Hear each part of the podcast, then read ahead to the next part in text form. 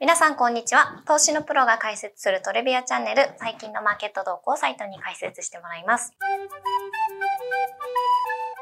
今日撮影日が4月14日金曜日の午前中になりますが、まずはあの今週アメリカのね CPI の発表がありましたので、そちらから振り返りお願いできればと思いますが。そうですね。まあ先週雇用統計があって今週まあ CPI と、まあ割と盛りだくさんの1週間だったんですけど、まあ、CPI の結果自体は5%かな、ね、3月の結果が。はい、まあ予想が5.2とかだったんで、まあちょっとインフレ鈍化した、まあ予想よりも、ね、予想よりもちょっと鈍化したのかな、みたいな。まあコアの数字を見ても予想通り5.6%。はいはいあの、の上昇というところで、そこはまあ予想通りでしたと。うん、雇用統計の時も一緒なんですけど、まあインフレ鈍化してると言えなくもない数字もあったり、まあでも、引き続き。高いよねっていうのもありますね、まあ、高いし、まあそんなに鈍化してるかなっていう、まあ その、鈍化するかなっていうようなところの、こう、まあミックスというか、はい、まあ両方あるような結果だった、うん、だったのかなと思ってますと。はい、で、まあいいね、まあ同化したとはいえ5%あるんで、うん。まあやっぱりなんか、そんななんかこうインフレ落ち着いたねっていう数字じゃ全くないんで、うん、だから、あの、いきなりその金融政策がやっぱりその変わってくるかっていうと、うん、いや、まあ、マーケットの見通しはちょっとやっぱ甘いんじゃないかなと、やっぱ引き続き。まあそうですよね。もうちょっと見たいような気もしますしね。とは思う。まあ、年内利下げを織り込みに行くっていうのは、うん、まあね、マーケットでそういうもんなんだけど、まあでも、ちょっと早すぎるような気はしてますが、まあ、これは今後のね、データ次第というところで。で、結果としてはね、そんな形だったので、大きなビューの変化とかも特にはなくて、うん、あの、株式市場のね、リアクションなんかも、そのアメリカ、まあ最初これ発表出た時って、一瞬上がって、その後、やっぱりこれ鈍化、なかなかさ、やっぱ長期化して、リア、あの、金融政策がいきなり修正されるような話じゃないよねっていうことで下がったんですよね。と思ったけど、やっぱり、まあそうは言っても鈍化してるよねっていうの 昨日はまた上がって。右往左往しましたね、うん。結構混乱してる。まあみんなもやっぱりこう、どう、うん、みたいな、消化どうしたらいいのか、この数字をどう取ったらいいかっていうのね。そうそうそう。まあでもやっぱり株式市場って基本楽観的だから、うん、まあアメリカはね。はい、割とさ、あの結局年内、やっぱりそうは言っても修正、うん、そのうちするよねっていうところで、そっちの方にやっぱりフォーカスいって昨日上がったというような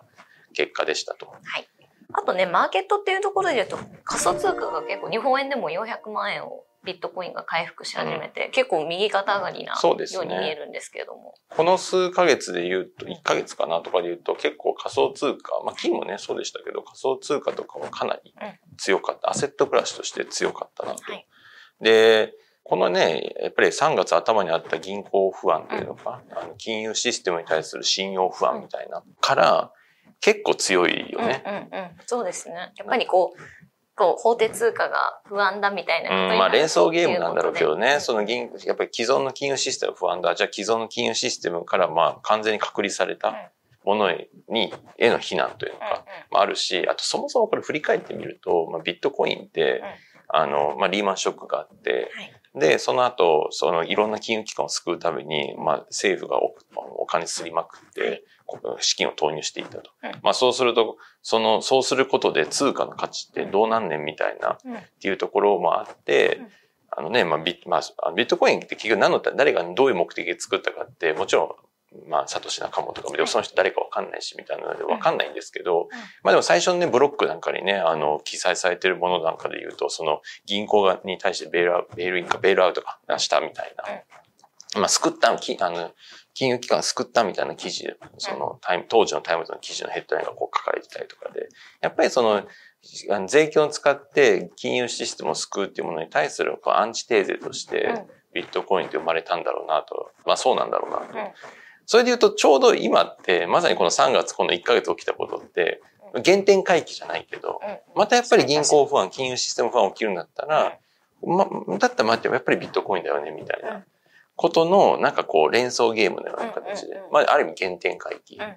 まあそこは結構、あの、厳選としてあった。まあビットコインが強いと仮想通貨全般もやっぱりちょっと強くなるっていうのはあると思うんで、まあ暗号資産全般っていうか、まあビットコインが強かったっていうのがあるかなとは。はい。まあそこと、あの、直近その足元金利が下がってきてるので、まあ全体と少し下がって落ち着いてきてるので、金利が、ここに、これは2、3、ここ2、3年の傾向の話だけど、アメリカの金利が下がると、こういう仮想通貨買われて、逆に金利が上がると売られるっていう。この傾向と、まあ、なんか両軸で、結構マーケットは強かった。そういう意味で言うと、仮想通貨で言うと、最近日本ではこう、IEO みたいな、うん。こう新しいコインを、まあ、き企業なのかプロジェクトなのかが発行するみたいなの出てきてますけど、今の話のビットコインとはね、なんか、あの、うん。中央集権が、そうっすね。まあないみたいなものが、まあ、代表の代表がビットコインかなと思いますけど、IEO っていうと、その、なんとなく、あの、素人からすると、誰かがこう、発行体がいてみたいなね。そうですね。誰かが発行するものみたいなイメージがあるんですけど、なんかそのあたりって、ガクさんとかどう、そうどういう理ね。解なのかな。あの、ビットコインとそういった、だから仮想通貨でもはや一括り言えなくて、いビットコインとかはまあ非中央集権でって話だけども、他のね、まさに言ってくれた IEO、日本でやってるような、出てるような IEO トークンなんかはもう発行体が明確にいるので、あの、どちらかっていうとまあその、まあ株じゃないけども、あの、プロダクトはね、でも明確に発行体がいるという意味においてはなんかちょっと違う。うん。ものだよね。でも一口暗号資産と言ってもみたいな。で、ね、IEO ってまあご存知ない方も結構いらっしゃるかなと思うんですけど、まあありていに言うと、まあ、もちが言った通り、そのプロジェクトとかいろんな会社、企業がその自分で暗号資産トークンを作って、まあそれを日本のあの、交換所、うん。まあ取引所でもって呼んでもいいですけど、そこで上場させている。はい。まあコインチェックさんとかねうん、上場させてみたいな。うんそうするとそのトークンが売買できる。で、そういうのをこう、 Initial Exchange Offering とかって、あの、それを略して IEO なんですけど、まあ、株の IPO の、あまあ、まあ、それに近いかな株を上場させるじゃなくて、トークンをあの発行して、その発行したトークンを上場させるみたいな。で、これ何なのみたいな。いや、当然発行して、そのトークンを買っね、その参加した人や個人が参加しますと。で、買ったら、その買っその誰が売ってるのって言うと発行体だから、うんその買った分っていうのは発行体に現金が入ってくるっていう話なんだけども、要は発行体がその資金調達なんだよね。うんうんうん。IEO って、あの、まあ、まあ、別にいろんな目的あるけども、そのうちの一つとしては資金調達っていう目的もある。うんうんで、じゃあそのお金の流れだけ言うと資金調達になるけど、これじゃあ何、何を源泉にした資金調達なんですかっていうのが、まあ、あの、一つのクエスチョンというか、多分、あの、ポイントなのかなと思ってて、まあ、これは僕の整理で、あの、まだ定まってないと思うんですけど、僕の中での整理としては、なんかね、これサービスファイナンスうん。と呼んで、切りがやっていくのがいいのかな、理解するのが一番いいのかなと今思っています。うんうんうん。要はそのサービスに対してみんなが。そう。だからね、これちょっと曖昧なんだからもう少しちゃんと、まあこれ結構時間かかるんで、あのもうなんか別の、もしご興味あれば別の回でちゃんとそう。ですね僕僕がどう思ってるかって説明したいと思うんですけど、はい。まあすごいかいつまんでで言うと、まあ自分の中の整理としてね、普通は corporate finance じゃないけども、はい。なんか事業を始めますって言ったら、借り入れとか、あるいは株で、いや debt finance、equity finance、まあどっちでもいいけど、そういった形で調達をして、その調達したお金を使ってはい。事業を始めます、サービスを作ります、みんなに作っうん使ってもらう。失敗したらもう会社終わっちゃいます。はいでまあそういう話はい。だけど、まあだから二つだよね。サービス、デッドかエクイティかみたいな。はい。で、もう一個の資金調達手段として、このサービスファイナンスっていうのが、うんこの IEO っていうものを、に、その意味を持たして、うんあの、これ、を確かにそういう切り口新しく、だったら意味あるかもって考えるとあり得るかなと思っていますと。で、そのサービスファイナンス何ぞやっていうと、その会社単位で調達するんではなくて、うん会社が行うそのサービスを切り出して、そのサービス単位でファイナンスを行うん、ってくる。うん面白いですね。で、じゃあ誰からかっていうと、まあ、あの、まさに今なんかね、個人が参加してるますけども、うん。じゃあそのどういうネイチャーかでいうと、やっぱり利用者であったり、そのサービスを利用する人たち、まあそのサービスを利用する人たちっていうのはもちろん利用するから利用するためにお金払ったりするけども、それを先に、まあ、払ってるような形でも捉えることができるし、でも、同時にこれってファイナンスする以上は自分はサービスを利用するからなんかファントークンでみたいなけどなんかこうファンでやってますみたいじゃなくて、利用もするけど同時に出資者でもある。だから投資家でもあるサービスの。うんなるほどね。だからそのサービスが拡大していけば、その持ってるトークンの価値上がるという意味でのキャピタルゲインもあるし、あるいは他のところでのいろんなその収入っていうのが出てくるかもしれないし、だからその投資家としての顔も持っているし、で、同時にその、例えばそういったこう IO の中で出てるトークンもそうだと思うんですけど、まあそうかどうかわかんないんですけど、あの、設計上、サービスのオペレーションの意思決定に関われるような設計もできるのね、そのトークンを持ってる人に対してなるほ。ど。そのサービスの運営者の一人みたいな形になれるってこそのとですね。運営の全てを見るじゃないけど、運営のこの一部について役割を負うこともできる。でそれはいろんな形、まあそれはもう設計次第だから、うんあの、それ遠くのない紙次第ですけど、要はサービスの利用者でもあって、オペレーターでもあって、で、また投資家、出資者でもありますみたいな。この色、今まではサービス、まあ会社でもいいけども、投資家がいます。で、その実際事業する事業、まあ会社が、事業会社がいて。で、ユーザーがいます。はい、まあこう分かれてるようなイメージ。はい、だけど、今、そのサービスファイナンスって、このユーザーがユーザーだけではなくて、オペレーションにも関わるし、投資家にもなれるみたいな。まあ、言ってみればそういったものをトークンとして表現して、それに対して出資でもあり、利用という消費でもありっていう形でのファイナンスをしている。まあ、それ、そういう定義づけで考えると、一つそのサービスファイナンス。まあ IO って何っていうと、いや、究極、要はこれサービスファイナンスですと。サービスファイナンスって何っていうと、今言ったような、そのデッドでもエクイティでもない第三の調達手法で、これは利用者でもない、出資者でもない、オペレーターでもある、いろんな顔を持ち合わせた新しい資金調達手段ですよっていう。っていう、ちょっとこう整理を今自分の中ではしている。面白いですね、なんか。で、なんでこれ、この形、これ正直言うと、日本って IO、IO ってちゃんともうこれ、あの、金融庁とかね、自主規制団体とかのプロセスも踏まえた上で、免許業者である交換業で上場してるんで、なんかこう、グレーなものとかそういうことじゃなくて、ちゃんときちんとしたプロセス踏んでるんですけど、まだ事例が少ない。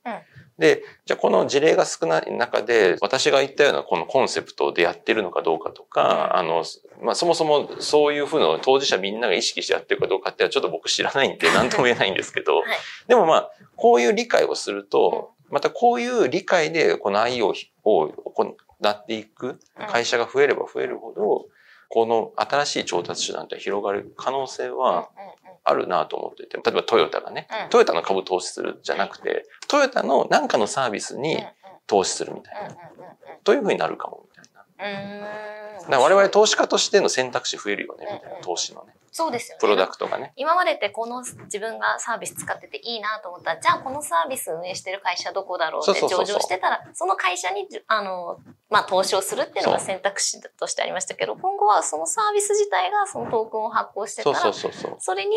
こう、ダイレクトに投資をして、まあ、またそのちょっと運営、なんかまあ一部だとは思うんですけど、そういう意思決定とかにもこう関わっていけるような。そういうことができる。うんうん、まあ、なんかこれが広がって究極の世界ってそういうことはできそうな気が今してる自分の整理としてね。まあいろんな、一つの会社っていろんなサービスやってる会社とかいっぱいあるじゃん。です、ね、で、このサービスはすごい面白いと思ってるけど、なんか全体、企業全体で言うと一部だったり、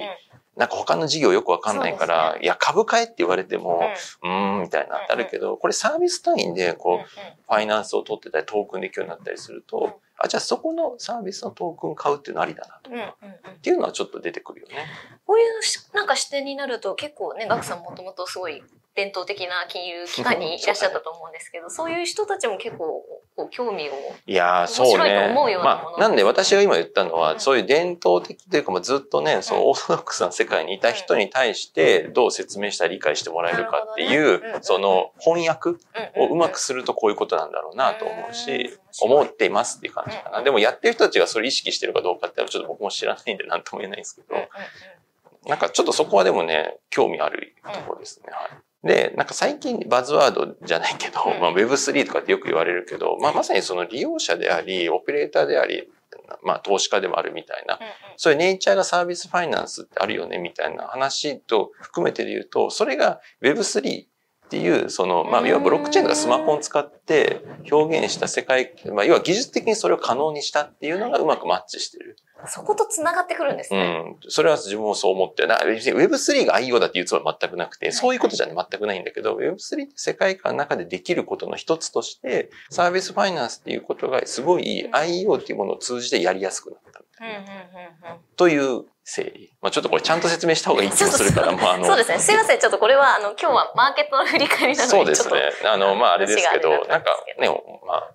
面白いと思ってもらえるんだったら別になんか、ね、ちょっと自分の中でも整理しても、うん、ちょっとそのサービスファイナンスだったり、IO ということについては、ちょっと改めて、ね。まあでもこれって、まあ新しい投資商品になるかもね、みたいなのもあるんだけども、まあプラスなんかそれを軸に考えると、今ある暗号資産、仮想通貨、もうすでにある仮想通貨って、じゃあ結局何なんだろうとか、あ、こういう視点で考えたらこれってこういう価値あるねとかっていうちょっと新しい気づきにもなりそうなので。確かにね。今までこう仮想通貨って何なんだとかユースケースなんだみたいなまあね、そううん。いろんいろんな形でね、言われてきたりしたけども、まあ、あの、ものによってあるとは思うんですけど、うんももっとなんか別の視点、新しい視点で捉えるかもね。なるほどねうんっていうのはちょっと思ってますけどね。ちょっと思ったより深い話になりましたが まあちょっとこれはね、また別でぜひ、あの解説お願いできればと思います。はい、はい、今週も1週間お疲れ様でした。面白いと思っていただいたら、いいねやチャンネル登録もよろしくお願いします。よろしくお願いします。